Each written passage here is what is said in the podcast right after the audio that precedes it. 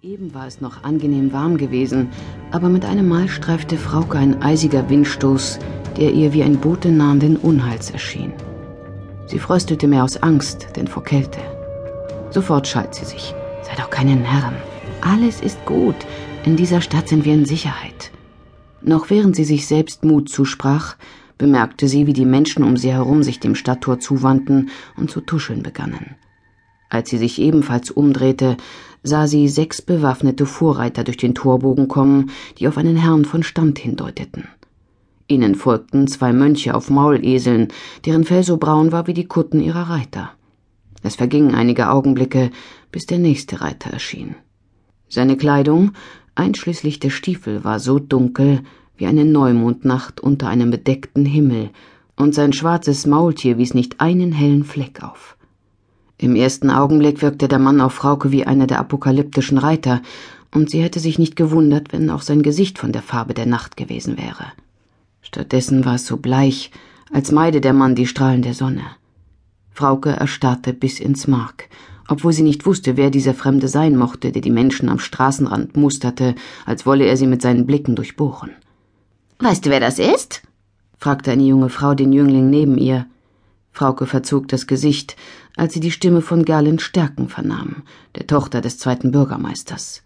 Diese hielt sich für das schönste Mädchen von Stillenbeck und musste doch immer wieder hören, dass Silke Hinrichs noch schöner sei als sie. Dabei war Schönheit das Letzte, was Silke sich wünschte. Ebenso wie Frauke hätte sich auch ihre Schwester liebend gern mit einem schlichteren Aussehen begnügt, wenn sie dafür nicht mehr von Gerlen Stärkens Neid und Hass verfolgt worden wäre. Trotz ihrer Abneigung trat Frauke einen Schritt auf die Bürgermeisterstochter zu, damit ihr die Antwort ihres Begleiters nicht entging. Der junge Mann lachte. Das ist der höchst ehrwürdige Inquisitor Jakobus von Gerwartsborn, dessen Aufgabe es ist, die Ketzer im Reich aufzuspüren und sie ihrer gerechten Strafe zuzuführen. Das klang nicht danach, als würde er den schwarz gekleideten Kirchenmann ernst nehmen. Gerlen Stärken achtete jedoch nicht auf die ablehnende Miene ihres Begleiters, sondern streifte Frauke mit einem verächtlichen Blick und rief laut Dann soll er doch gleich mit der hier und ihrer Schwester anfangen. Die halten es doch mit diesem Wiedertäufergesindel. Zu Fraukes Entsetzen zügelte Gerwartsborn sein Maultier, drehte sich um und sah, wie Gerlend auf sie zeigte. Fast schien es ihr, als wolle er sie ansprechen, doch dann besann er sich anders und ritt weiter in die Richtung des Dominikanerklosters, in dem er wohl Quartier zu nehmen gedachte. Nachdem sie den ersten Schrecken überwunden hatte, mahnte Frauke sich, in Zukunft besser Acht zu geben. Bisher war es ihrer Familie gelungen, den Anschein aufrechtzuerhalten, der alten Kirche anzugehören, und sie hatten sich nur heimlich mit ihren Brüdern und Schwestern im Glauben versammelt. Dennoch schien etwas durchgesickert zu sein.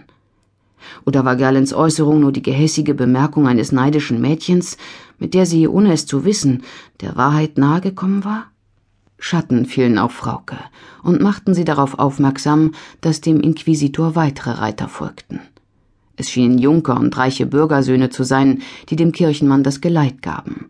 Die meisten sahen hochmütig über die versammelte Menge hinweg, nur ein junger Bursche mit fast weißblonden Haaren, der kaum älter sein konnte als sie selbst, musterte die Menschen am Wegesrand, als wolle er sie kennenlernen.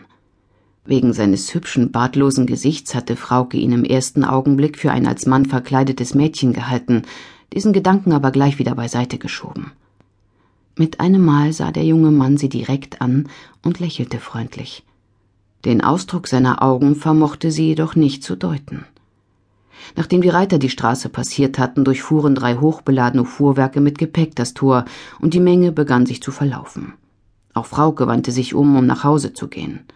Als sie nach Hause kam, war die Mutter gerade dabei, das Abendessen aufzutischen. Du kommst spät, tadelte diese ihre Jüngste.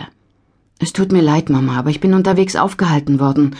Ein Inquisitor ist in die Stadt gekommen.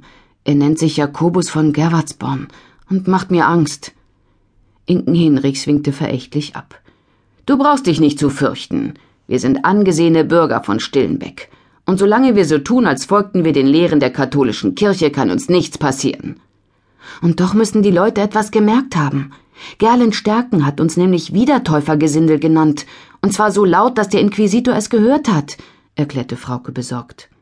Gerlen Stärken ist eine unangenehme Person und ärgert sich darüber, dass unsere Silke sie in den Schatten stellt. Für Inken hin.